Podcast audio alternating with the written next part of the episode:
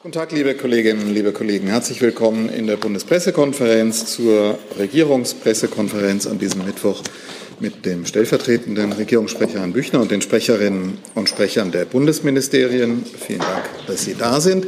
Wir begrüßen außerdem, deshalb ist der Saal sichtlich gut gefüllt, Gäste bei uns, nämlich 23 Konferenzdolmetscherinnen und Dolmetscher, die eine Sommerakademie in Berlin machen. Und hier steht, Thema ist Sprache, Politik und Kultur für Dolmetscher.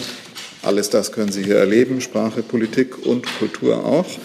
Und außerdem haben wir vier Volontärinnen und Volontäre der Berliner Zeitung. Da links wahrscheinlich, da oben, auch Ihnen. Herzlich willkommen. Ich wünsche Ihnen einen erkenntnisreichen Mittag bei uns.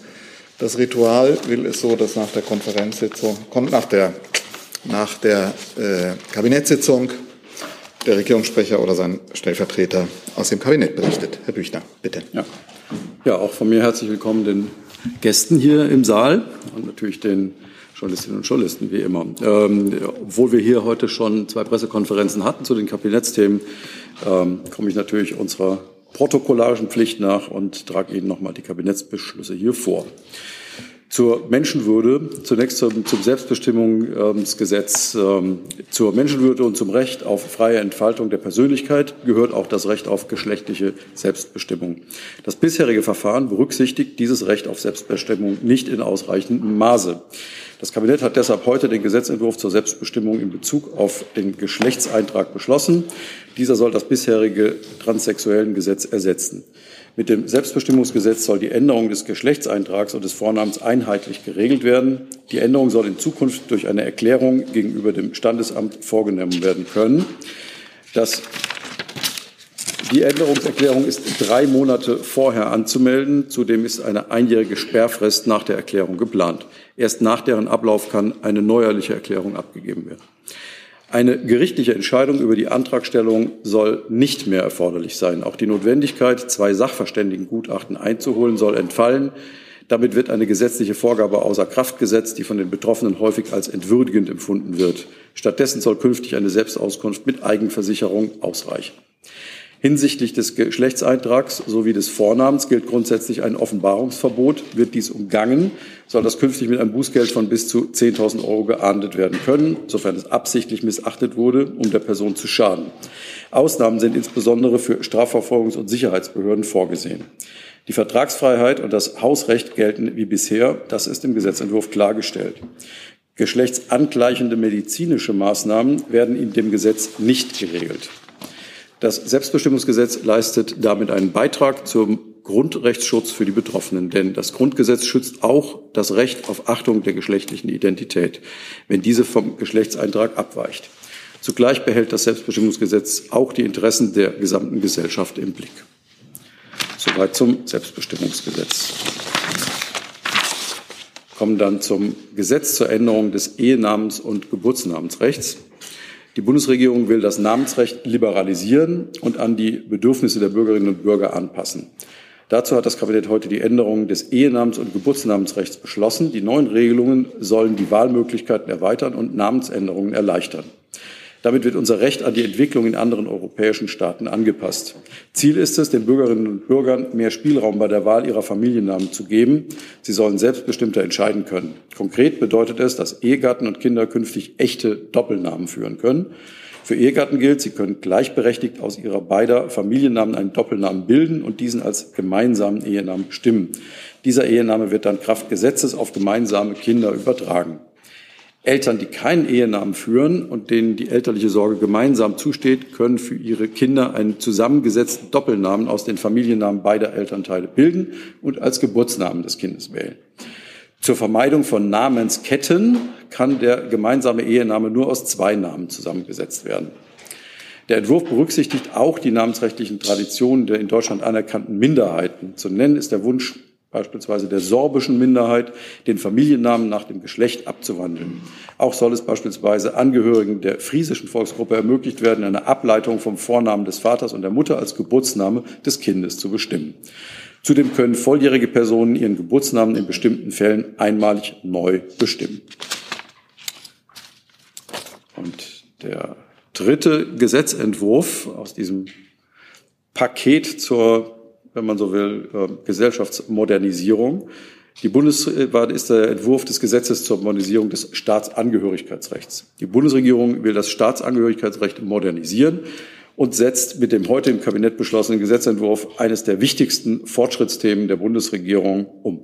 Wer auf Dauer hier lebt und arbeitet, der soll auch wählen und gewählt werden können. Der soll Teil unseres Landes sein mit allen Rechten und Pflichten, die dazugehören. Und zwar völlig unabhängig von Herkunft, Hautfarbe und religiösem Bekenntnis. Denn unsere Demokratie lebt davon, dass alle mitmachen und braucht Menschen, die sich für sie einsetzen. Die Bundesregierung schafft deshalb ein zeitgemäßes Staatsangehörigkeitsrecht. Dabei bleibt es bei den zentralen Anforderungen und Standards für den Erwerb der deutschen Staatsangehörigkeit. Das gilt für, die, für das Bekenntnis zur freiheitlichen Grundordnung, das Erfordernis der eigenständigen wirtschaftlichen Sicherung des Lebensunterhalts und sicherheitsrelevante Erfordernisse. Zu weiteren Details, insbesondere ähm, zur Einordnung der in deutsche Lebensverhältnisse und zur Lebensunterhaltssicherung hat sich ja die ähm, Bundesinnenministerin hier schon geäußert. Oder es kann natürlich auch ergänzt werden dann durch die Sprecher äh, der Ressorts hier. So, und dann hätten wir noch heute im Kabinett gehabt den Entwurf eines Transformationsberichts menschliches Wohlbefinden und Fähigkeiten, soziale Gerechtigkeit, Herausforderungen und Wege der Transformation. Das Kabinett hat heute den Entwurf des Transformationsberichts Menschliches Wohlbefinden und Fähigkeiten soziale Gerechtigkeit beschlossen. Im Juli wurde bereits der erste Transformationsbericht zum Thema internationale Verantwortung und Zusammenarbeit beschlossen. Mit den Berichten wird eine wichtige Grundlage für die Weiterentwicklung der deutschen Nachhaltigkeitsstrategie geschaffen. Weitere Berichte zur Transformation in anderen Themenbereichen werden folgen. Die Neuauflage der deutschen Nachhaltigkeitsstrategie ist für Ende kommenden Jahres geplant.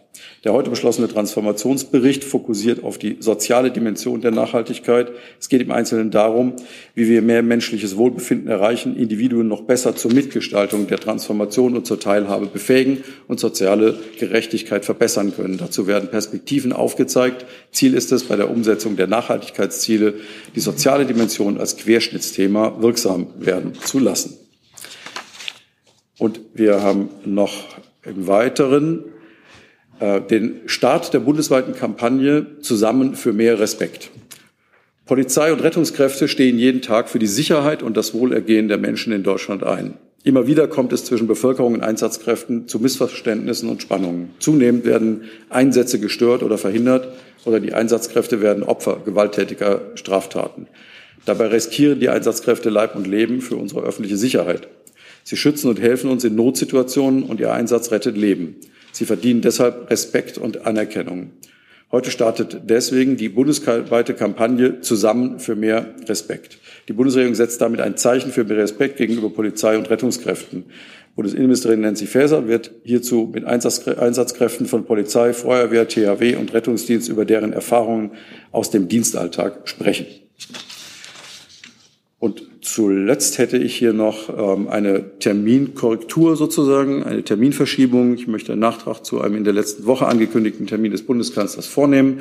Das Gespräch mit Frau Ramona Popp, Vorständin des Verbraucherzentralen Bundesverbands und Herrn Hubertus Primus, Vorstand bei der Stiftung Warentest, das zunächst heute Nachmittag stattfinden sollte, wird aus terminlichen Gründen auf den 30. dieses Monats um 18 Uhr verschoben. Es handelt sich um Treffen zum Kennenlernen und zum allgemeinen Austausch, insbesondere zu den vielfältigen Themen des Verbraucherschutzes, Energiewende, Transformation, Fernwärme, Altersvorsorge, Kinderlebensmittelmarketing, Lebensmittelpreise und so weiter. Das sind ähm, die aktiven Themen. Danke, Herr Büchner. Hey Leute, der heutige Supporter dieser Sendung ist ihr alle. Und ihr alle seid die beste Unterstützung für unabhängigen, kommerzfreien Politikjournalismus auf dem Publikumsmarkt. Und darum bin ich ein Fan davon. Also Fan von euch. Macht weiter so. Per PayPal oder Überweisung. Danke dafür und jetzt geht's weiter. Weitere Vorankündigungen habe ich jedenfalls nicht wahrgenommen. Dann kommen wir zu den Themen und arbeiten uns zunächst mal an der Liste des, äh, des Bundeskabinetts ab. Gibt es Fragen dazu? Selbstbestimmungsgesetz? Das ist nicht der Fall. Ehenamen und Geburtsnamensrecht. Herr Kreuzfeld. Ist es an? Jetzt vielleicht? Ich kann das gerade nicht sehen, wo ich da. Ich taste im Dunkeln. Jetzt. So, jetzt. Ähm, kurze Frage dazu. Einer der Gründe, warum damals das abgeschafft wurde, dass Doppelnamen an die Kinder weitergegeben werden können, war ja diese sich anbahnende Entwicklung, dass die Namen immer länger werden, wenn dann Doppelnamen Menschen heiraten mit Vierfachnamen und man kann dann ja exponentielles Wachstum kennen wir alle. Ähm, was, äh, wie geht man denn jetzt mit diesem Problem um? Gibt es da eine Obergrenze, wie ja. viele Namen man in Zukunft führen darf? Ja, das äh, habe ich auch gerade vorgetragen. Die Obergrenze ist zwei. Ach so, Entschuldigung, ja. das habe ich. Nö, kein Problem. Das ist genau. Wir, eben um Namensketten zu vermeiden, die dann irgendwann unleserlich werden. Genau. Staatsangehörigkeit, achso, Herr Jung, dazu. Aber warum zwei? Das warum nicht die, drei? Weil es die Einigung des Bundeskabinetts ist. Gibt es da vielleicht, ich weiß, BMJ, glaube ich, federführend, ne? Warum zwei, nicht drei? Ähm, also ähm, der Entwurf äh, möchte die namensrechtlichen Traditionen in Deutschland äh, fortschreiben, liberalisieren, aber eben nicht äh, sozusagen der Beliebigkeit preisgeben oder das namensrechtliche Erbe über Bord werfen. Und ähm, dem entspricht es eben, dass man bei ähm, Doppelnamen nur zwei Namen mit Kopplung zulässt. Gibt es Fragen zum Thema Staatsangehörigkeitsrecht, zu dem wir eben schon eine ausführliche Pressekonferenz mit der Ministerin hatten? Das ist nicht der Fall. Das Thema Wohlbefinden weckt doch bestimmt Fragen. Aber sicher, Herr Jung. Herr Büchner, ich glaube, Sie hatten, Sie hatten das vorgetragen mit der Transformation und so weiter. Ne? Äh, könnten Sie mal erklären, was sich denn da transformieren soll? Also was ist, was meint die Bundesregierung mit Transformation? Also was für eine grundlegende Veränderung äh, befürchtet die Bundesregierung oder sieht die Bundesregierung kommen? Den Transformationsbericht stellen wir Ihnen gerne ähm, nach der PK zur Verfügung. Ja, Sie müssen uns ja sagen können, was für eine Transformation gemeint ist. Habe ich Ihnen vorgetragen. Es geht um menschliches Wohlbefinden und Fähigkeiten, soziale Gerechtigkeit und Herausforderungen im Wege der Transformation. Darüber hinaus stelle ich Ihnen gerne den Bericht zur Verfügung nach der Regierungspressekonferenz. Ja, aber das menschliche Wohlbefinden äh, basiert ja auf einer angenommenen Transformation. Ja, Sie können Wie, was ist das für eine? Fragen. Ich kann Ihnen das gerne im Anschluss an die Regierungspressekonferenz zur Verfügung stellen. Dann können Sie es gerne im Detail nachlesen. Dann gab es die Kampagne Mehr Respekt. Da gibt es, glaube ich, auch einen Termin, sagte Frau Kock eben. Genau, der Regierungssprecher hat es ja gerade schon so sanft angekündigt. Die Ministerin wird heute um 14 Uhr in der Feuerwache, in einer Feuerwache hier in Berlin Mitte sein, ähm, die Kampagne kurz vorstellen und vor allen Dingen mit den Protagonistinnen und Protagonisten ähm, von Rettungskräften, Feuerwehr und auch Bundespolizei ins Gespräch kommen. So, dann sind wir im weiten Feld aller anderen Themen. Fangen wir mal hier geografisch an, vorne und dann Herr Tiede. Ähm, ja, äh, Sabine Dallhausen von der japanischen Nachrichtenagentur Kyodo News. Äh, eine Frage an die Bundesregierung.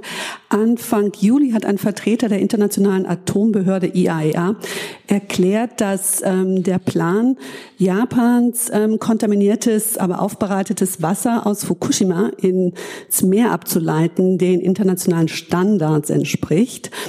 Jetzt plant TEPCO, also die Betreiberfirma von Fukushima, ab morgen mit der Verklappung zu beginnen.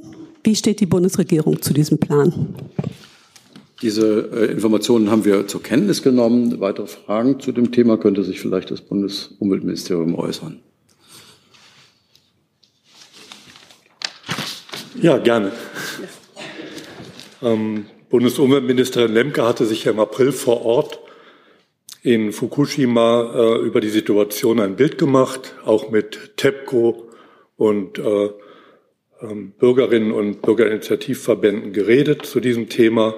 Hm, der Betreiber TEPCO äh, hat das Verfahren dort vorgestellt, mit dem die behandelten Überschusskühlwasser in den Pazifik eingeleitet werden sollen. Äh, die von der japanischen Regierung selbst gesetzlich geregelte Ableitung aus der Atomruine sieht ja vor, das Wasser über eine dafür konzipierte Einrichtung mit Meerwasser zu verdünnen und dann über einen etwa ein Kilometer langen Tunnel am Meeresboden vor der Küste in das offene Meer einzuleiten. Dabei hat sich nach unserer Kenntnis der Betreiber TEPCO gegenüber der japanischen Behörde selbst verpflichtet, die Tritiumkonzentration vor der Ableitung so zu verdünnen, dass die dadurch über einen längeren Zeitraum abzuleitende Menge unterhalb der in Japan geltenden gesetzlichen Jahresgrenzwerte zum Schutz der Umwelt liegen. Das sind rund 1500 Becquerel pro Liter. Soweit diese Voraussetzung erfüllt ist, kann aus Sicht der zuständigen japanischen Behörden von vernachlässigbaren Umweltauswirkungen ausgegangen werden. Auch unsere Behörden verfolgen das selbstverständlich äh, sehr eng, dieses ganze Verfahren. Aus radiologischer Sicht ist eine Ableitung von diesem gereinigten Kühlwasser aus den Abwassertanks in Fukushima Daiichi ins Meer dann unbedenklich, wenn diese wie vorgesehen über einen längeren Zeitraum verteilt erfolgt. Äh, zur Einordnung nochmal nach diesen Becquerel-Werten. Da gibt es sehr unterschiedliche Werte. Es wird ja im Moment davon geredet, dass Wasser habe nun Trinkwasserqualität. Ähm, das stimmt für die japanischen äh, Vorgaben äh, überein. Auch die WHO geht sogar von 10.000 Becquerel pro Liter als gesundheitsunschädlich aus. Aber zum Vergleich mal ein Blick nach Deutschland. Bei uns ähm, äh, ist die Trinkwasserqualität äh, erst dann erreicht, wenn 100 Becquerel pro Liter Tritium äh, im Wasser sind und nicht mehr. Zusatz, bitte. Äh, noch eine Zusatzfrage. Das heißt, ähm, Sie würden sich jetzt hier der Kritik der Anrainerstaaten wie Korea, die eben auf Gefahren durch verseuchte äh, Meeresfrüchte, Fische äh, hinweisen, nicht anschließen?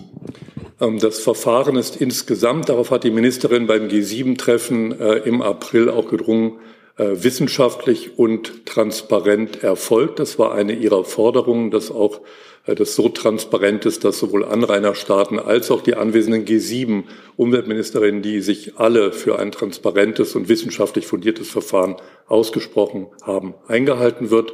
Und nach unserer Erkenntnis ist dieses wissenschaftliche und transparente Verfahren erfolgt, ähm, so dass wir äh, uns äh, der ähm, äh, Entscheidung von TEPCO beziehungsweise den Einschätzungen der japanischen Behörden, dass dieses Umwelt unschädlich ist, solange die Parameter eingehalten werden, also Verdünnung, Ableitung, ein Kilometer langer Kanal und das über einen längeren Zeitraum, dem können wir uns dann anschließen. Dazu Herr Steiner.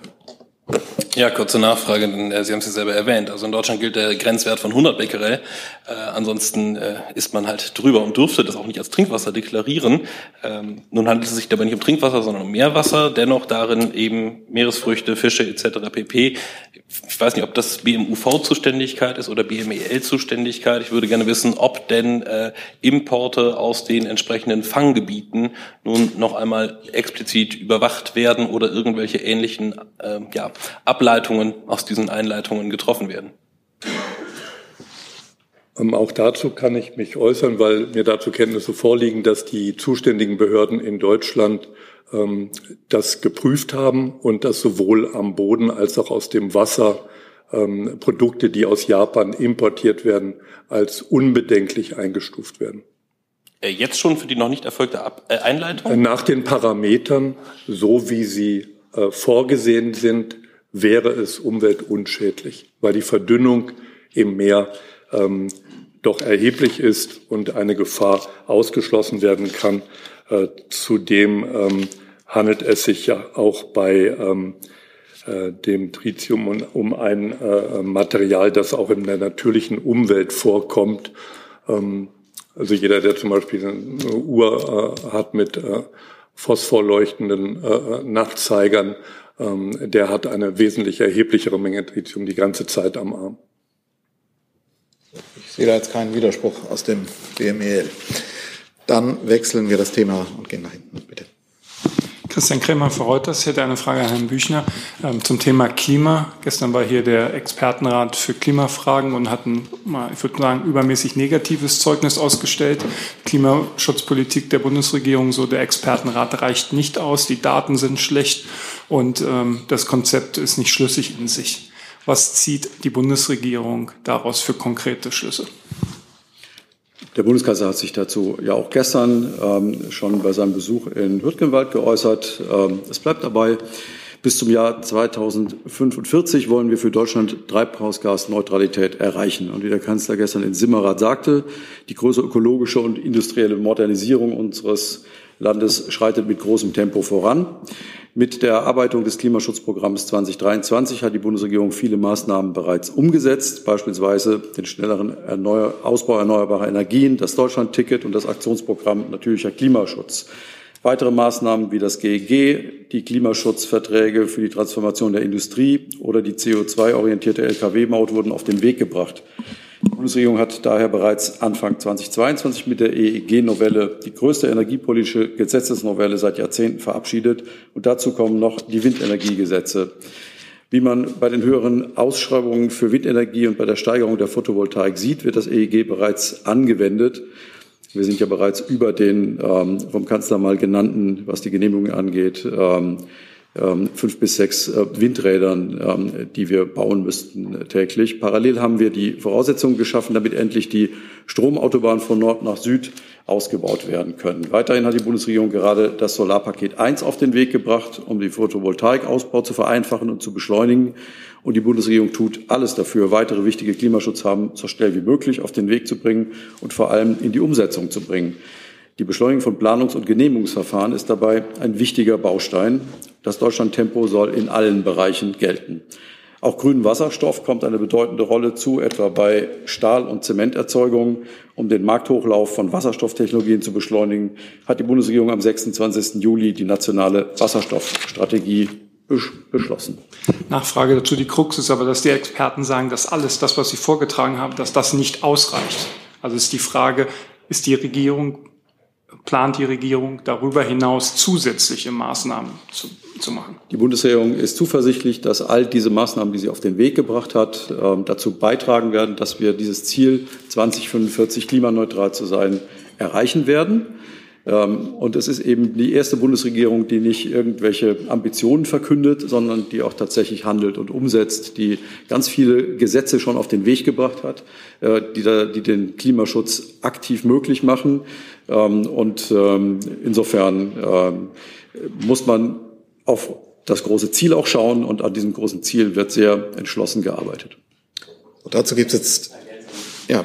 Also Minister Habeck hat ja von Anfang an deutlich gemacht, dass wir eine Klimaschutzlücke haben werden. Wir haben transparent gemacht, dass wir mit dem Programm, das wir jetzt vorgelegt haben, am Ende eben immer noch mindestens bis zu 200 Millionen Tonnen eben offen haben.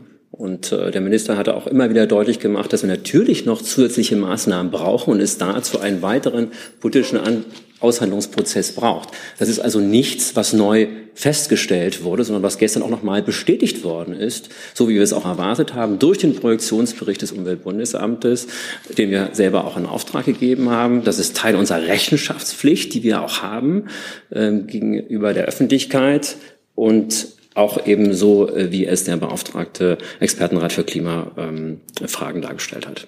Und zu Ihrer ähm, Anmerkung oder auch zur Anmerkung des ERKs, wir hätten nicht ausreichend Daten vorgelegt. Vielleicht folgenden Hintergrund.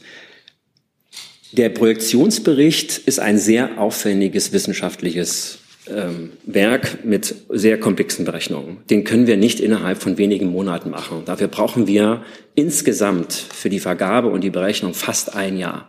Es ist natürlich so, dass in diesem Jahr eine Menge politische normale Dynamik da ist, die eben das ein oder andere an Annahmen im Projektionsbericht wieder umhaut. Und das ist natürlich auch gerade, wenn Sie die Debatte um das Gebäudeenergiegesetz sehen, natürlich der Fall gewesen. Gerade das Gebäudeenergiegesetz ist natürlich anders in den Parlament, ins äh, in die politische Debatte gekommen, ins Kabinett gekommen, ins Parlament gekommen, als das eben der, diejenigen äh, Wissenschaftler, die die Projektion gemacht haben, einmal angenommen haben. Und dadurch gibt es natürlich Unsicherheiten, die waren bekannt. Außerdem gibt es eine EU, ähm, Klima, eine EU-Vorgabe für Klimaschutzberichterstattung. Wir haben ja, wir machen ja nicht aus irgendwelchen Vorgaben heraus ähm, Studien und äh, Projektionsberichte, sondern wir haben eine EU-Klimaschutzverordnung, ähm, ähm die ähm, festlegt, wie eine Berichterstattung aussehen muss. Eine Berichterstattung, die wir an die Öffentlichkeit machen, die wir eben auch an den ERK ähm, ähm, durchführen. Und genauso haben wir uns auch daran gehalten.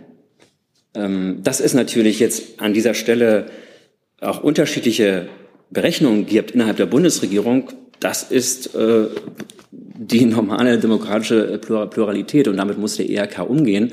Das hat er auch gerügt, aber ich möchte hier wirklich nicht im Raum stehen lassen, dass wir hätten hier uns ungenügend, äh, unzureichende Daten geliefert, sondern wir haben das geliefert, ähm, wir haben uns an die EU-Vorgaben gehalten und wir haben das geliefert, was wir auch immer angekündigt haben, was wir dem ERK liefern. Wir haben ein sehr dichtes Berichterstattungssystem. Wir haben den Klimaschutzbericht, wir haben jetzt jedes Jahr einen Projektionsbericht, auch das wird ja neu eingeführt werden durch das Klimaschutzgesetz und wir haben jedes Jahr eine Treibhausgasberichterstattung nach UN-Vorgaben. Alles das ist genormt nach Maßstaben und Standards und nicht irgendwelchen Beliebigkeiten oder Unsicherheiten von Anfang an ausgeliefert. So, Nachfragen von Herrn Bauchmüller, von Herrn Kreuzfeld zunächst. Ja, und zwar an BMF und BMWK. Der Expertenrat hat ja auch davor gewarnt, dass auf Deutschland erhebliche Kosten zukommen können an Strafzahlungen oder an Zukauf von Emissionsrechten, wenn die Vorgaben äh, bei Gebäude und Verkehr gerissen werden, also die europäischen Vorgaben. Mich würde interessieren, inwieweit dort schon Vorkehrungen im Bundeshaushalt hm, getroffen wurden oder wie man dem begegnen möchte. Danke.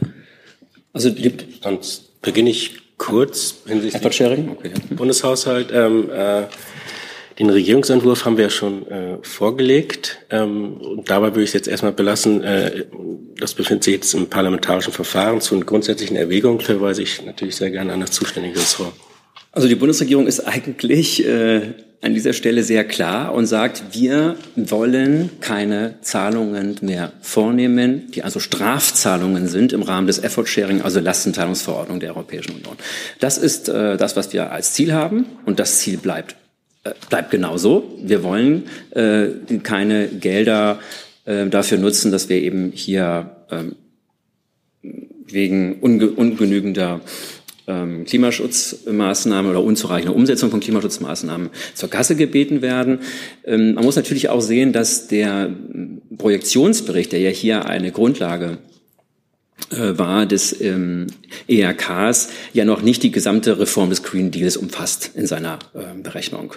Ähm, wir haben ja in der Europäischen Union letztes Jahr die ähm, größte Reform ähm, erlebt hinsichtlich Klima- und Umwelt von, an Klima- und Umweltschutzmaßnahmen, Stichwort Fit for 55 Programm. Und dieses sieht ja eine sehr, ähm, ja, doch starke Reform des europäischen Emissionshandels vor, mit also einer kontinuierlichen Verkleinerung der Zertifikate. Und ähm, diese ähm, Umstellung ist eigentlich für alle Betroffenen in der Industrie, die an Emissionshandel teilnehmen, ähm, klar bekannt. Ähm, das heißt, dahingehend ähm, wird man sich zum Beispiel orientieren. Und der zweite Baustein ist ja der ETS 2. Da kommen wir eben zum Bereich Gebäude und Verkehr. Im ETS 2 äh, werden wir, äh, wir werden also eine Erweiterung des Emissionshandels auf europäischer Ebene erleben. Und auch das ist natürlich ähm, etwas, was ähm, betroffene Unternehmen, Branchen ähm, sehen und sich darauf auch einstellen können.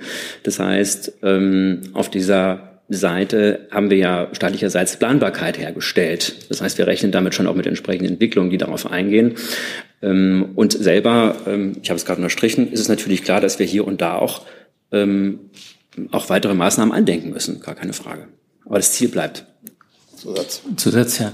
Äh, wenn Sie doch selber einräumen, dass es diese Lücke gibt und wenn sowohl der Projektionsbericht als auch der Expertenrat nun sagt, dass da im, gerade im Verkehr eine, eine, ein riesiges Defizit besteht, wie wollen Sie dann äh, hoffen können, dass Sie keine Strafzahlung oder keine, keine Zukäufe leisten müssen?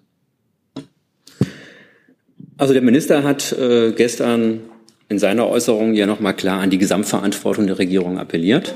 Und äh, Gesamtverantwortung heißt, die Klimaschutzmaßnahmen möglichst so umzusetzen, dass sie eine möglichst starke Emissionswirkung entfalten und eben auch einen deutlichen Beitrag zur Modernisierung, zu einer klimaneutralen Modernisierung von Staat und Gesellschaft beitragen.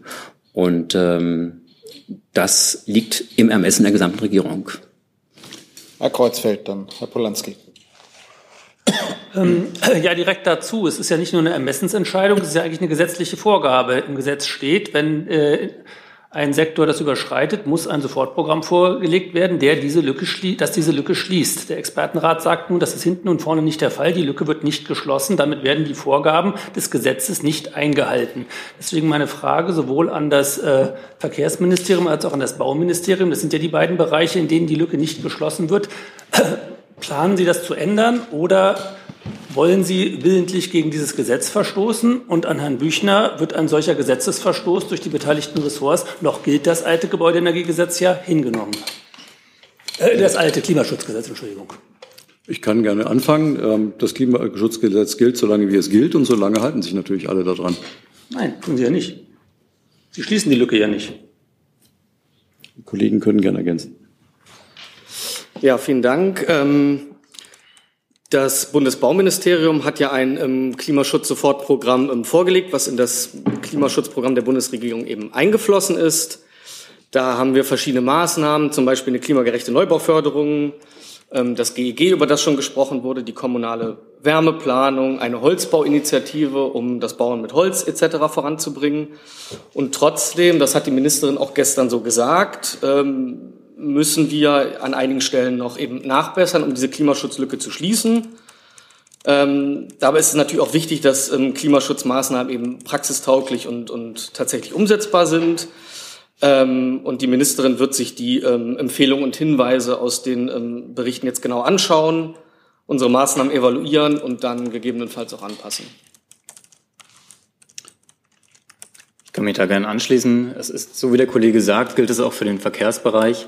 Äh, auch das BMDV hat äh, im Rahmen dieses Klimaschutzprogramms sein Programm mit vorgelegt. Im Ergebnis kommen wir hier auf eine ähm, CO2-Einsparung in äh, Höhe von 132 Millionen äh, Tonnen CO2-Äquivalenten. Das ist ein enormer Schritt, den, glaube ich, auch der äh, Expertenrat in dieser Form anerkannt hat. Er hat sich insofern geäußert, dass auch im Bereich Verkehr enorme Bemühungen erkannt sind. Nichtsdestotrotz gilt natürlich auch für den Bereich Verkehr, dass Klimaschutz eine Daueraufgabe bleiben wird dass wir hier äh, eben auch die Stellungnahme des Expertenrates genau prüfen werden äh, und eben in die weitere Umsetzung und unsere Anstrengungen zur, Klimasch äh, zur Schließung der noch bestehenden Lücke äh, einbeziehen werden. Dann Herr Polanski, dann Herr Jung. Herrn Büchner, bitte. Sie hatten ja in so einem Nebensatz gesagt, dass es würden schon jetzt mehr als fünf bis sechs Windräder pro Tag gebaut. Habe ich das richtig verstanden? Die, die Genehmigung. Die Genehmigung. Ja. Das würde ja bedeuten, dass in diesem Jahr 2000 Windräder gebaut werden. Äh, kann das BMWK das bestätigen? Es wäre mir neu, ehrlich gesagt. Nein, das, äh, also die Zahl war, glaube ich, war, so war es auch, glaube ich, nicht von Herrn Büchner gemeint. Wir haben ähm, Stand Juli bei Wind an Land bei der installierten Leistung 1300 Megawatt Netto Windenergieanlagen Zubau. Das ist etwa die Hälfte, also das ist 50 Prozent mehr als im letzten Halb, also im Vergleichshalbjahr 2022. Und bei Wind Offshore ähm, gehen die Zubauzahlen ähm, leicht nach oben. Dort hatten wir ja vor allen Dingen einen besonders starken Einbruch erlebt in den Jahren zuvor.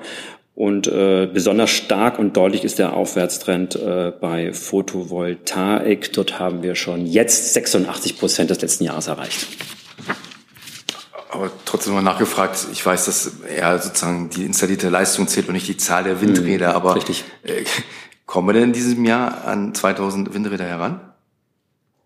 Ich kann Ihnen jetzt nicht äh, genau vorhersagen, wohin wir kommen, aber wir kommen auf jeden Fall in deutlich andere ähm, Höhen äh, an Zubau, als wir es in den letzten drei, vier Jahren erlebt haben.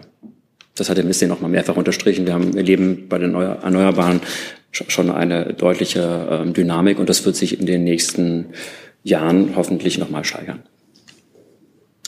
Herr Jung, dann Herr Steiner.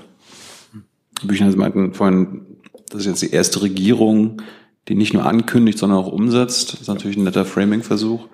Wenn man sich gestern Ihren Expertenrat angeguckt hat, dann, äh, angehört hat, dann hat er ja gesagt, das ist die nächste Regierung, die nicht das klimapolitisch Notwendige macht und umsetzt. Und das wollen sie auch nicht. Das haben wir jetzt ja gerade auch anhand des Bauministeriums und des Verkehrsministeriums gehört. Äh, sie wollen erneut in Zweifel ziehen, was ihr Experten Können wir mal zu einer Frage kommen, anstatt jetzt hier Kommentierungen zu machen? Nee, ich äh, baue nur das ein, was gerade nochmal gesagt naja, trotzdem, wurde. wir haben ja eine Tradition, dass hier Fragen gestellt werden, die Kommentare ja. schreiben wir dann und sprechen wir alle danach dann. Die geben ja auch Kommentare ab. Also, ähm, verstehe ich Sie nein, richtig? das ist der Unterschied. Also hier werden Fragen gestellt, so, das ist die Spielregel hier. Also ich muss aber einen Kontext liefern für die Frage, Herr Vorsitzender. Verstehe ich Sie richtig, Herr Büchner, und auch die Ministerien, dass die leicht nachvollziehbare Kritik des Expertenrats, Ihres Expertenrats, Sie entweder in Zweifel ziehen oder abweisen? Also ich habe alles Notwendige zu dem Thema vorhin vorgetragen. Sie nehmen die Kritik nicht an? Nein, ich habe das, was ich gesagt habe, gesagt. Vorhin. Ich gehe da gerne noch mal seitens des Klimaschutzministeriums drauf ein. Wir weisen überhaupt gar keine Kritik zurück, sondern die Exekutive und die Legislative, der Gesetzgeber hat dafür gesorgt, dass es eine Klimaschutz-Governance gibt, also eine Regulierungs- und Kontrollstruktur, die dafür sorgt, dass die Öffentlichkeit möglichst jährlich darüber informiert wird, wo die Bundesregierung steht, wo die politische Auseinandersetzung steht, dass die politische Auseinandersetzung um Klimaschutzmaßnahmen immer wieder neu angereizt wird und äh, stattfindet und dass das Controlling und Monitoring der Klimaschutzmaßnahmen kontinuierlich verbessert wird. Und dafür haben wir den Expertenrat für Klimafragen, dafür haben wir einen Projektionsbericht, der in Zukunft jährlich die Vorausschau macht und berechnet, wie Klimaschutzmaßnahmen, die wir angehen, wirken. Dafür haben wir einen Klimaschutzbericht, in dem wir in Zukunft, und hier nehmen wir die Kritik des ERK auf, noch klarer zeigen, wo stehen wir bei der Umsetzung von Klimaschutzmaßnahmen. Das war ja eine Kritik. Wir würden das zu wenig dokumentieren. Das werden wir in Zukunft verbessern. Wir werden beim Projektionsbericht äh, das Umweltbundesamt auch bitten, hier die äh, gestern geäußerten Formulierungen oder Anregungen, Äußerungen, Kritiken aufzunehmen und den Projektionsbericht entsprechend zu verbessern. Ähm, insofern haben wir, ähm, nehmen wir das sehr ernst, was dort gesagt wird. Außerdem wird jetzt das Klimaschutzprogramm, so wie es ähm, verabschiedet ist, von, von, dem, von, der, von der Bundesregierung schon einmal behandelt wurde, mit der Stellungnahme des ERK im Bundeskabinett noch einmal äh, behandeln. Also auch dort geht die Kritik die geäußert worden ist, nochmal über den Tisch. Und ähm, für alle zukünftigen weiteren Maßnahmen, die wir natürlich ähm, weiter angehen werden, ähm, wird es einen weiteren politischen Aushandlungsprozess brauchen. Und dafür ist das, was der IHK gestern gesagt hat, für uns sehr relevant. Herr Steiner. Ja, dieses hier. Äh, Herr Haufe, ich würde gerne wissen, ähm, Sie haben eben von den Genehmigungen gesprochen ähm, von der Zahl der Genehmigungen, die maßgeblich ist. Ich würde gerne wissen, wie lange dauert es derzeit durchschnittlich, bis Windkraftanlagen, also von der Genehmigung bis zum tatsächlichen Aufstellen dieser Windkraftanlagen. Und weil das eben nicht beantwortet wurde, würde ich gerne wissen, ob denn auch ähm, bei der Frage von möglichen Ausgleichszahlungen, Ausgleichszukäufen von CO2-Zertifikaten äh, das Ressortprinzip gilt oder ob die dann aus dem allgemeinen Bundeshaushalt bestritten werden würden. Also ich kann die nicht für ein, ein, Durchschnittszahl momentan nicht nennen. Vielleicht kann ich die äh, gerne nachreichen. Wir werden äh, demnächst ähm, einen Praxischeck machen in einem Bundesland. Wir haben ja dieses Verfahren im Rahmen des Bürokratieabbaus angekündigt, wo wir uns alle Regelungen anschauen werden an einem ganz konkreten Windpark. Was behindert den Ausbau, was behindert die äh, weitere Planung um genau äh, festzustellen, wo stehen wir momentan im Durchschnitt und was muss im Grunde genommen geändert werden, noch weiter geändert werden, vor allem in der Anwendung, in der Praxisanwendung. Wir haben ja bereits zahlreiche Änderungen vorgenommen, was die Planungsbeschleunigung angeht, aber was bei der Umsetzung konkret vor Ort ge geändert werden muss, damit es tatsächlich dann auch eine Verfahrensbeschleunigung gibt. Die Finanzierungsfrage? Wer will da noch was ergänzen oder kann? War da noch jemand angesprochen? Naja, das Finanzierung wovon? Die Finanzierung für eventuell anfallende Ausgleichszahlungen bei Nichterreichen der Ziele. Das war eine Frage an das Finanzministerium? An das Finanzministerium, aber auch an den Regierungssprecher an der Stelle. Ähm, denn die Frage ist ja am Ende Im Ressortprinzip oder Gesamthaushalt. Ausgleichszahlung im Rahmen der Effort-Sharing-Richtlinie? Ja. Das ist Gesamthaushalt.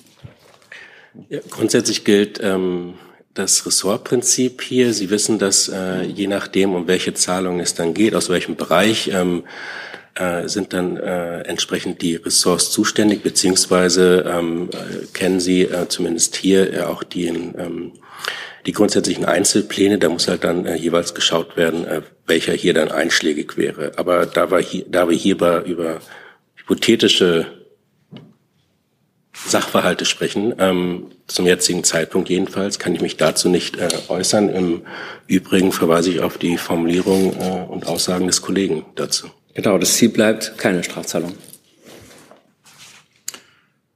Okay, damit ist der Themenkomplex noch nicht abgeschlossen. Sehe ich das richtig? Ich schaue auch auf die Uhr zwischendrin mal. Herr Kreuzfeld. Ja, noch kurz ans Bauministerium, weil Sie ja gesagt haben, Sie sehen, dass Sie noch weitere Bemühungen brauchen. Gleichzeitig hat Ihre Ministerin ja am Wochenende wohl gesagt, dass sie dafür wäre, die, Stand, die Klimastandards bei den Neubauten äh, nicht wie geplant zu verschärfen im nächsten Jahr, was ja in die gegenteilige Richtung gehen würde und ein Erreichen der Ziele weniger wahrscheinlich machen würde. Dazu wüsste ich gern, wie passt das zusammen von Ihnen und vom Rest, äh, vielleicht vom Klimaschutzministerium oder so, wüsste ich, inwieweit ist dieser Vorschlag innerhalb der Regierung konsensfähig? Ja, 14. Welcher Vorschlag? Ja, 14. Ähm, der Vorschlag von Frau Geiwitz, die geplante Verschärfung der Neubaustandards auf äh, 40 ähm, auszusetzen. Also ich kann gerne ich kann gerne anfangen. Genau, ähm, die Ministerin hat in einem Interview am Montag gesagt, dass aus ihrer Sicht äh, die Situation eben nicht so ist, dass man jetzt bei den stark gestiegenen Baupreisen und den zurückgegangenen Bauanträgen noch weitere Standardverschärfungen machen sollte. Ähm, da hat sie, ähm, wie gesagt haben, auf den EH40-Standard angespielt. Das heißt aber nicht, dass sie am Klimaschutz sparen will. Im Gegenteil, Sie hat nämlich auch ähm, deutlich gemacht, dass man bei den ökologischen Standards eben nicht nur über das Dämmen sprechen kann, sondern dass wir eine Lebenszyklusbetrachtung eines ähm, Gebäudes eben brauchen, dass man eben prüfen muss, wie viel CO2 wird benötigt, um ähm, Dämmmaterial ähm, zu machen. Ähm, gibt es ähm, Rohstoffe wie zum Beispiel Holz, mit denen man klimafreundlicher bauen kann? Kann man flächensparender bauen etc.? Ähm, und sie hat ähm, Genau, das hat sie eben betont und ähm, dazu werden wir oder sind wir jetzt im Gespräch mit dem BMWK. Ja, es hieß ja gerade, das Bauministerium ist mit uns in Gesprächen und mehr kann ich dazu auch heute nicht beitragen. Gut, jetzt wechseln wir das Thema und Herr, Herr Tiede ist dran, dann Herr Bauchmüller. Peter Tiede von der Bild. Äh, wir bleiben ein bisschen noch beim Thema Gebäudeenergiegesetz, das Heizgesetz. Äh, Frage ans äh, Klimaschutz- und Wirtschaftsministerium, wie hoch für die jährliche CO2-Einsparnis bei Umsetzung des Heizgesetzes ab dem Jahr 2024 pro Jahr nach Ihrer Erkenntnis und Berechnung sein. Ja, es gab ja schon mal eine Berechnung dazu. Diese wird gerade aktualisiert. Sie wissen, es gibt ein neues, ausverhandeltes im Parlament, neu ausverhandeltes äh, Gebäudeenergiegesetz und entsprechend aktualisieren wir diese Berechnung. Und wenn wir sie fertiggestellt haben, Erfahren Sie. Das heißt, Sie haben keine zu einem Gesetz, das eigentlich vor der Sommerpause hätte den Bundestag passieren sollen. Das äh, Gesetz äh, wird äh, ja jetzt im September äh, passieren, ähm, den Bundestag sehr wahrscheinlich passieren. Und ähm, es ist nicht eine ganz einfache Berechnung, muss ich Ihnen sagen. Ähm, wir haben ja eine Berechnung schon mal vorgelegt und diese aktualisieren wir wiederum. Das habe ich auch gerade gesagt. Und ähm, wenn, sobald sie fertig ist, äh, stellen wir sie Ihnen vor. Aber Sinn und Zweck des Gesetzes ist es doch, wenn ich es richtig gelesen habe, mhm. die Einsparung von CO2. Sie können also momentan nicht sagen, inwieweit dieses Gesetz, das Sie vorgelegt haben und das eigentlich vor der Sommerpause beschlossen worden wäre vom Deutschen Bundestag, diesen Sinn und Zweck entsprechen kann. Äh, wir haben ja schon damals gezeigt, wie das bisherige Gesetz vom Bundeskabinett beschlossen, welchen äh, jährliche Emissionsminderung dadurch entstehen kann. Ähm, damit wissen wir also, was für ein Potenzial in diesem Gesetz steckt. Jetzt gibt es einige Veränderungen, die müssen wir einbeziehen. Die sind ein bisschen komplex, nicht ganz, nicht ganz so einfach. Ähm, entsprechend aktualisieren wir jetzt diese Berechnung. Das heißt, wir wissen, dass wir hier genau in der richtigen Richtung sind. Können Sie denn zumindest erläutern, was sich an Ihrem Rechenweg jetzt unterwegs geändert hat? Nein, das kann ich Ihnen jetzt nicht alles erläutern. Das können Sie sich selber auch andere, auf der anderen Seite sicherlich auch deutlich herleiten, weil Sie natürlich sehr gut die Änderungen des Gesetzes kennen. Ja ausrechnen und der Bürger übrigens auch nicht. Na, äh, ich meine, das Gesetz wird an verschiedenen Stellen geändert durch den Bundestag ähm, im Bereich äh, der Fristen zum Beispiel ähm, für die ähm, Wärmepumpen. Und ähm, des Einbaus der Wärmepumpen, das Zusammenspiel von ähm, dem erneuerbaren Heizen in äh, Privathäusern und Wärmenetzen. Und das sind alles nicht ganz einfache ähm, ja, Zusammenhänge, um daraus eine, äh, mal zügig eine Berechnung dazu zu machen. Das so gerade das Berechnen von Wärmenetzen, der Aufbau von Wärmenetzen, die Prognose, wie dann die Wärmenetze tatsächlich äh, aufgebaut werden, ist nicht ganz ohne. Herr Jung mit einer Frage dazu. Hm, eine verwandte Frage, weil der Kollege des Mediums gerade da ist. Ähm, Herr Haufe, welche Rolle hat die nachweisbare Desinformationskampagne äh, zum Energie, Gebäudeenergiegesetz bei diesem jetzt ähm, ja, aufgeweichten Gesetz gespielt aus Sicht Ihres Ministeriums? Äh, am Ende kommt ja nicht das raus, was ähm, notwendig ist aus, aus Sicht Ihres Ministeriums. Also ich äh, nehme von hier an dieser Stelle keine Position zu der Art und Weise, wie Medien sich verhalten. Ähm, der Minister hat sich zu dem Themenkomplex auch selbst mehrfach geäußert. Haben Sie keine Desinformation, Informationskampagne wahrgenommen? Ich habe auf jeden Fall wahrgenommen, dass es eine Reihe von falsch und falsch verstandenen Informationen gab. Das ist richtig. So, wir wechseln das Thema und Herr Bauchmüller ist dran. Herr, Herr Tiede hat eine Nachfrage. Nur noch mal eine ganz kurze Nachfrage. Äh, können Sie kurz sagen, äh, bleibt es dabei, wann im September soll das Gesetz vom Deutschen Bundestag dann beschlossen werden und liegt bis dahin dann Ihre Berechnung vor? Wann der Bundestag beschließt, ist seine Angelegenheit. Das können wir beschließen oder legen, äh, dazu äußern wir uns nicht hier von dieser Regierungsstelle. Äh, das macht der Bundestag so, wie er das selbst für sich ähm, entscheidet. Und ähm, wann die Berechnung vorliegt, ich kann es Ihnen gerade nicht sofort sagen, vielleicht kann ich es gleich noch nachreichen. Danke. Herr Bauchmüller. Äh, Thema Verteidigung. Ähm, zum einen würde ich vom Regierungssprecher gerne mal wissen, ob der Bundeskanzler zu seinem Wort steht, dass Deutschland ab 2024 zwei Prozent des BIP für die Verteidigung ausgibt und ob er es für realistisch hält, dass dieses Ziel auch dann noch zu erreichen ist, wenn das Sondervermögen aufgebraucht ist. Ja, zweimal ja. Die Bundesregierung bekennt sich zum 2-Prozent-Ziel der NATO. Das 2-Prozent-Ziel der NATO ist auch in der im Juni 2023 beschlossenen nationalen Sicherheitsstrategie der Bundesregierung festgelegt. Und die Bundesregierung wird dieses Ziel bereits 2024 erreichen. Zusatz. Zusatz ins Verteidigungsministerium. Haben Sie da keine Befürchtung, dass es vielleicht 2024 und danach schwieriger werden könnte?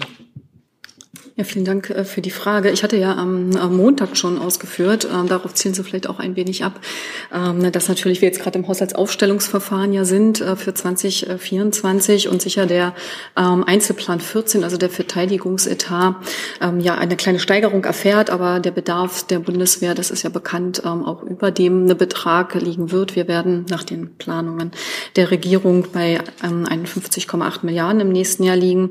Aber daneben gibt es halt auch das Sondervermögen Sondervermögen, was ja aufgestellt äh, wurde. Und wir werden natürlich das Sondervermögen auch entscheidend nutzen für die Rüstungsinvestitionen, die anfallen. Ähm, und äh, dann natürlich auch im nächsten Jahr äh, uns da auch nochmal deutlich steigern im Vergleich zu diesem Jahr ähm, nach den Planungen, die jetzt vorliegen. Aber alles vorbehaltlich natürlich auch des parlamentarischen Verfahrens. Und darf ich vielleicht gleich zu Ihrer zweiten Frage, ohne jetzt Herrn Büchner vorgreifen zu wollen, ähm, da nochmal einordnen. Es gibt ja auch in dem Bundeswehrfinanzierungs- und Sondervermögensgesetz eine Regelung, ähm, die sich ja genau damit beschäftigt, wie sieht es aus, wenn das Sondervermögen ausgegeben sein wird. Das ist natürlich dann hinten raus auch eine Frage ähm, und ist ja durch den Gesetzgeber auch schon festgehalten worden. Ich habe sogar mal mitgebracht, ähm, dass auch danach die finanziellen Mittel bereitgestellt werden sollen, um das Fähigkeitsprofil der Bundeswehr und auch den deutschen Beitrag zu den dann jeweils geltenden NATO-Fähigkeitszielen zu gewährleisten. Das können Sie da gerne auch noch mal im Wortlaut nachlesen. Zusatz. Ja, zum Verständnis. Ähm, es gibt ja Überlegungen, äh, den Verwendungszweck auszuweiten äh, beim Sondervermögen. Ähm, gefährdet das möglicherweise auch die nachhaltige Finanzierung von sehr langfristigen Projekten? Befürworten Sie das? Also aus dem Bundeswehr-Sondervermögen ähm, werden natürlich die Rüstungsinvestitionen finanziert, Ausrüstungsvorhaben und äh, alles, was damit auch zusammenhängen kann da gibt es durchaus, das hatte ich ja gerade versucht darzustellen, wenn der Einzelplan 14 ähm, nicht auskömmlich sein sollte, dass wir dann stärker jetzt auch auf das Sondervermögen zugreifen müssen. Aber natürlich äh, muss dann am Ende, wenn das Sondervermögen aufgebraucht ist, dann entsprechend die Haushaltsmittel aus dem ähm, Einzel oder dann wieder in, das Einzel in dem Einzelplan 14 vorgesehen werden. Und das ist die Regelung, die, Sie die ich gerade zitiert habe, die dann in dem Gesetz auch schon durch den Gesetzgeber hinterlegt ist. Also das ist sogar ein Ziel, das äh, der Deutsche Bundestag ja auch schon gesehen hat und auch gesetzlich festgehalten hat, das auf eine gesetzliche Grundlage gestellt hat. Ich mache mal darauf aufmerksam, dass wir noch zehn Minuten haben und dann Nachfragen zu Themen dann auf Kosten der anderen angemeldeten Themen möglicherweise gehen. Herr Steiner. Äh, ich würde gerne nachfragen, äh, was ist denn aus Sicht des BMVG jetzt prioritär, dass das Sondervermögen zeitnah aufgebraucht wird oder äh, dass tatsächlich die darin ursprünglich vorgesehenen Beschaffungen jetzt zeitnah stattfinden? Denn wir sehen ja einen gewissen Zielkonflikt, dass das Sondervermögen nach und nach abschrumpft, einfach durch Inflation und ähnliches. Für uns steht natürlich äh, ganz oben die Ausrüstung der Bundeswehr mit den, äh, mit den Fähigkeitszielen, die wir brauchen, auch die im internationalen Kontext natürlich äh, vorgesehen sind. Und ähm, Sie wissen ja auch, der Minister, das hatten wir auch mehrfach betont, ähm, hat dazu ja sich auch geäußert, dass die Beschaffung natürlich auch beschleunigt werden soll noch weiterhin und wir die Vorhaben, die wir haben, schnell umsetzen können. Und wenn dann natürlich die, das Sondervermögen genutzt werden kann, ist das ähm, natürlich in unserem Sinne. So, Themenwechsel. Frau Klann und auch ein anderes Thema, Herr Delfs und Herr Polanski sind notiert. Mhm. Verehrter Herr NTV, ähm, eine Frage zu Griechenland. Die Waldbrände hier breiten sich weiterhin unkontrolliert aus. Ähm, zusätzliche Unterstützung soll auch aus Deutschland kommen. Da ist die Rede von zwei äh, Löschflugzeugen. Können Sie das so bestätigen und sagen, wie es jetzt hier weiter mit der Hilfe im Rahmen des Katastrophenschutzes vorangehen soll? Gerne. Wer würde anfangen? Ich kann gerne, wenn Sie möchten. Hm? Ähm, genau, es ist richtig so. Griechenland hat den ähm, EU-Katastrophenmechanismus ausgelöst. Ähm, die Lösch Löschflugzeuge, das sind niedersächsische Löschflugzeuge der Rescue-Flotte, sind gestern Morgen in Richtung Griechenland aufgebrochen, gestartet und sind gestern Abend 18 Uhr griechischer Ortszeit dort angekommen. Das heißt, wir unterstützen Griechenland bei der Bewältigung der verheerenden Waldbrände, vor allen Dingen in der Evros-Region. Ähm, die Flugzeuge, die wir jetzt geschickt haben, sind von der EU, dem Bund und dem Land Niedersachsen, werden die vorgehalten, sind von denen auch gemeinsam finanziert worden und ähm, sind nach Griechenland gestartet mit Begleitpersonal. Die Ministerin hat sich gestern auch dazu geäußert. Ähm, wenn Sie möchten, kann ich das auch gerne nochmal wiederholen. Gern. Ja. Also Ministerin hat sich gestern ähm, zur Unterstützung Griechenlands, also unsere Unterstützung für Griechenland mit Löschflugzeugen zur Waldbrandbekämpfung wie folgt geäußert. Griechenland erlebt derzeit verheerende Waldbrände, die sich weiter ausbreiten und für furchtbare Zerstörung sorgen und Menschen in höchste Gefahr bringen. Die aktuellen Nachrichten über durch die Waldbrände getötete Menschen sind erschütternd. Unsere Solidarität gilt in diesen schweren Stunden der griechischen Bevölkerung und den Einsatzkräften vor Ort. Unsere Hilfe ist auf dem Weg. Die Löschflugzeuge, die wir erst vor kurzem am Flughafen Braunschweig-Wolfsburg gemeinsam mit dem Land Niedersachsen stationiert haben, werden noch heute in Griechenland eintreffen und unmittelbar für die Bekämpfung der Brände eingesetzt werden. Den Crews der Löschflugzeuge bin ich dafür sehr dankbar. Dem Land Niedersachsen und dem Bundesamt für Bevölkerungsschutz und Katastrophenhilfe danke ich für die enge Zusammenarbeit und schnelle Koordination des Einsatzes. Unsere Hilfe zeigt, wir Europäerinnen und Europäer stehen einander bei schweren Naturkatastrophen eng zur Seite. Das EU-Katastrophenschutzverfahren ist das beste Instrument zur schnellen und solidarischen gegenseitigen Hilfe. Okay. Dazu? Nur ganz kurz, Frau Kock, weil Sie die Finanzierung angesprochen haben. Wenn äh, Waldbrände in Deutschland sind, dann müssen die Kommunen standardmäßig die Einsätze, die Löscheinsätze von Bundeswehr und Bundespolizei bezahlen. Äh, bezahlt Griechenland jetzt auch dafür? Ich habe nicht von der Finanzierung der Einsätze gesprochen, sondern von der Finanzierung der Löschflugzeuge. Die Löschflugzeuge wurden von EU, Bund und dem Land Niedersachsen gemeinsam finanziert. Wer bezahlt denn für die Einsätze? Auch die Kommune dort vor Ort in Griechenland wie hier? Also das müsste ich Ihnen nachreichen. Danke. Herr Delfs, dann Herr Polanski. Ja, ich habe eine Frage zu den Taurus-Marschflugkörpern äh, an, an Herrn Büchner. Die, die Außenministerin hatte vorgestern auf die Frage, wie sie die Entscheidung sieht, gesagt, da würde jetzt jeder Tag zählen.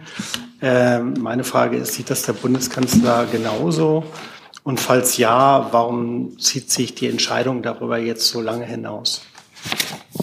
Sie kennen die Haltung des Bundeskanzlers dazu. Die hat er in den letzten Tagen auch immer wieder deutlich gemacht. Ähm, hat mehrfach gesagt, äh, dass er jede dieser Entscheidungen sehr, sehr sorgfältig abwägt.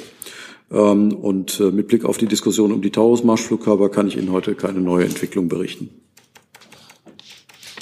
Herr Zusatz? Genau, noch eine Nachfrage und zwar eine, eine Wissensfrage, wahrscheinlich dann eher ans Verteidigungsministerium.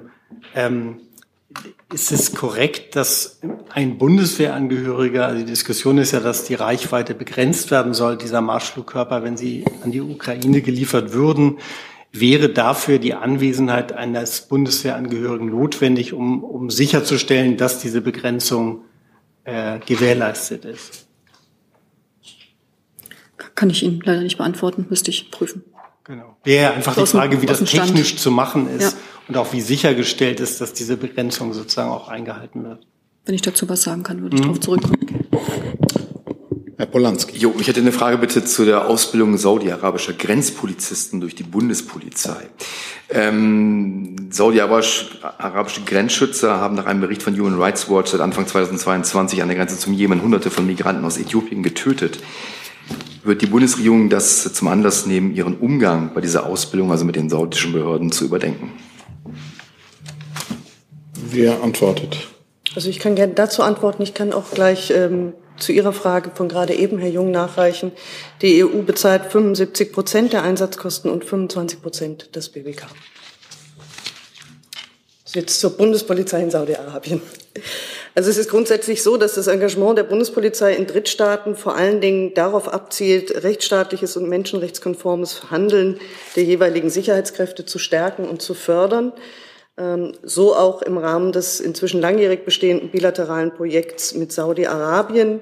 Im Rahmen dieses Projekts finden seit 2009 Schulungs- und Beratungsmaßnahmen zugunsten unterschiedlicher Behörden, aber alle im Verantwortungsbereich des saudi-arabischen Innenministeriums statt. Ähm, die Bundespolizei hat dafür, unterhält dafür ein Projektbüro in Riyadh. Und für einzelne Trainings- und Beratungsmaßnahmen werden dann jeweils anlassbezogen weitere Beamte der Bundespolizei entsandt. Im Moment, weil Sie auch danach gefragt haben, ähm, aktuell umfassen die Maßnahmen der Bundespolizei in Saudi-Arabien Trainings speziell für weibliche Beschäftigte, Führungskräftetrainings, Schulungen in den Themenfeldern Bekämpfung von Urkundenkriminalität, der strategischen Analyse und Polizeitrainings für Berufsanfänger. Darüber hinaus ähm, sind Kurse für Erste Hilfe und den Umgang im Falle des Feststellens pyrotechnischer Gegenstände vorgesehen. Ähm, Trainingsmaßnahmen speziell für den saudi-arabischen Grenzschutz finden nicht statt. Und es haben zu keinem Zeitpunkt Ausbildungen oder Trainings der Bundespolizei für den saudi-arabischen Grenzschutz im Grenzgebiet zwischen Saudi-Arabien und Jemen stattgefunden. Zusatz. Okay, ich habe es richtig verstanden. Das wird sozusagen nicht ausgebildet. Die Grenzschützer werden nicht direkt ausgebildet. Ist Saudi-Arabien ist ja einer der ähm, großen Waffenkäufer oder Rüstungskunden aus Deutschland. Wie kann dann sichergestellt werden, dass äh, deutsche Waffen noch nicht zum Einsatz kommen bei diesen Einsätzen? Vielleicht kann ich da mal ähm, einspringen. Natürlich ist das so, dass wir die Berichte sehr ernst nehmen, der Vereinten Nationen und auch die Berichte von Human äh, Rights Watch, die jetzt vorliegen. Ähm, und äh, wie der Regierungssprecher Montag hier schon gesagt hat, ähm, sind wir auch sehr besorgt ähm, und ähm, erwarten dann eine schnelle und transparente und umfassende Aufklärung. Ähm, und äh, allerdings gilt auch in dem Fall, dass man all solche Informationen sehr sorgfältig prüfen muss und be bevor man sie final beurteilt. Ähm, und ähm, aus dem Grund ist natürlich auch das Auswärtige Amt in einem ständigen Dialog mit Saudi-Arabien auch zum Thema Menschenrechte. Nachfrage. Bitte. Frau, Frau Kopp, habe ich jetzt richtig verstanden, weil ich erinnere mich an 2020 hier, da war das auch schon Thema, da hatten Sie es bestätigt, dass acht Trainer der Bundespolizei nach Saudi-Arabien äh, geschickt werden, um Grenzschützer auszubilden. Das ist dann doch nicht passiert.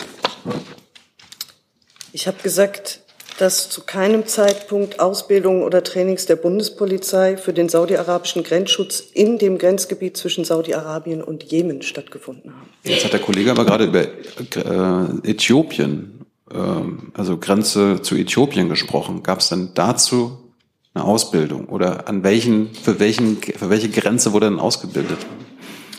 Also. Das müssen Sie ja wissen, wenn Sie sagen, saudische-jemenitische Grenze nicht, aber welche denn dann? Also das müsste ich in, der, in dieser Detailtiefe in der Tat erstmal erheben, diese Informationen, und dann gegebenenfalls nachreichen. Ähm, uns liegen derzeit aber keine Erkenntnisse vor, dass Polizeikräfte des saudi-arabischen Grenzschutzes, die von der Bundespolizei fortgebildet wurden, in die von Human Rights Watch angeführten Menschenrechtsverletzungen verwickelt waren. Herr Thiele. Ganz kurz, ganz kurze Nachfrage. Ist denn den Bundesbeamten, die da vor Ort sind, irgendetwas in diesem Zusammenhang zur Kenntnis gelangt? Im Zusammenhang der aktuellen äh, Vorwürfe, ähm, ich gehe davon aus, ja. Wenn Sie dort vor Ort sind, dann gehe ich erstmal davon aus, dass Sie so etwas auch mitbekommen. Ja. Könnten Sie dann nachreichen, was Ihren Beamten vor Ort zur Kenntnis gelangt ist in dem Zusammenhang? Das müssten wir erheben. Danke. So, Herr Steiner, das ist dann auch schon die letzte Frage. Jo, geht auch ganz schnell. Ähm, früher haben Sie immer gesagt als BMI, dass man ja nur die Grenzschützer ausbilde und nicht die Religionspolizei. Das war immer sozusagen die positive Abgrenzung ähm, für diesen Einsatz. Jetzt stellt sich heraus, dass die Grenzpolizei möglicherweise ähnliche Probleme hat. Wird darüber nachgedacht, diese Zusammenarbeit zu beenden? Also ich glaube, wir, ähm, Herr, Bücher, Herr Bücher hatte das ja auch gerade gesagt, also wir haben die Berichte jetzt zur Kenntnis genommen.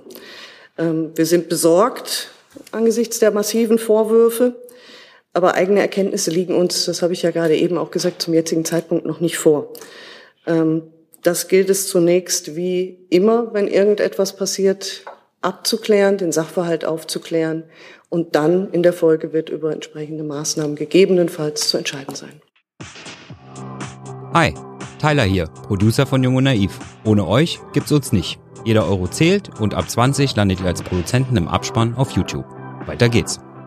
So, ich hatte Ihre Frage eben, Herr Kollege, übersehen. Sie sind noch dran und dann sind wir aber am Ende der Zeit.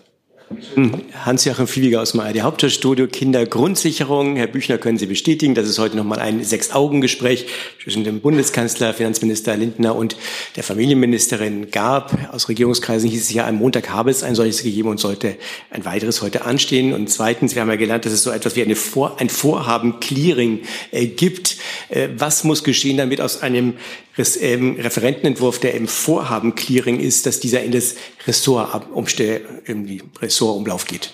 Ich kann Ihnen da jetzt einzelne Gespräche und das Timing einzelner Gespräche nicht bestätigen. Ähm, und ähm, wir, ich kann Ihnen aber grundsätzlich sagen, dass ähm, die Gespräche auf einem guten Weg sind und auch der Bundeskanzler zuversichtlich ist, dass es so kommt, äh, wie er sich das gewünscht hat, dass wir bis zum Ende des Monats da eine Einigung haben. Eine Nachfrage dazu? Können Sie dann, wenn Sie dazu nichts direkt sagen können, können Sie dann sagen, warum der Bundeskanzler seinen Termin mit äh, der Bundesverband Verbraucherzentrale und der Stiftung Warentest heute verschoben hat? Hängt das damit zusammen? Ähm, das ist mir nicht bekannt, aber grundsätzlich informieren wir ja nicht über interne Abläufe in der Regierung und das gilt auch für diesen Fall. Herr Lange, auch dazu? Danke. Herr Büchner, auf welcher Ebene finden diese Gespräche statt? Also es gab ja zum Beispiel auch mal eine interministerielle Arbeitsgruppe äh, zu dem Thema mit sechs Ministerien. Also werden da noch Gespräche geführt oder sind das jetzt Gespräche auf ganz äh, höchster Ebene? Danke. Also es führen viel, es werden, äh, es finden da viele Gespräche statt, ähm, aber das gehört nun mal zum sozusagen Bereich der, zum, zum inneren Bereich der Abstimmung der Bundesregierung, über die wir im Detail so nicht berichten, aber sehr gerne über das Ergebnis, das gut sein wird, sobald es vorliegt. So, damit sind dann haben wir noch eine Nachreichung. Ach so, richtig. Entschuldigung, Sie haben es gesagt. Eine Nachreichung des BMVG. Ja, Sorry. Dankeschön. Bitte. Für die Gelegenheit ähm, zu der modularen Abstandswaffe Taurus hatten Sie gefragt. Da mhm. wollte ich noch ganz kurz äh, nachreichen. Da können wir keine Details nennen. Das lässt Rückschlüsse auf operative und technische Details zu. Und bitte. Also nochmal zu der ähm, Frage, wann die äh, Berechnung vorliegt für die Emissionsminderung durch den Gebäudeenergiegesetzentwurf. Ich kann Ihnen die genaue, das genaue Datum nicht nennen. Das ich glaube, ist äh, auch nicht so einfach zu sagen. Ich kann das heute, wir machen das am nächste Woche fertig. Ähm, ich würde aber noch mal gerne auf Ihre Frage eingehen. Was macht es so kompliziert, damit Sie das besser verstehen?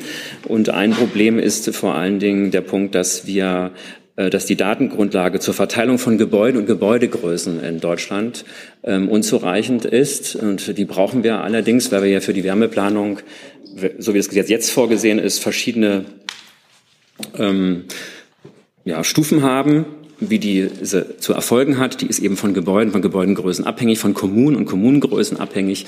Ähm, und das äh, zu erfassen und zu, zu berechnen, das macht es äh, schwierig und äh, ähm, zieht, das, zieht die Berechnung eben auch etwas in die Länge.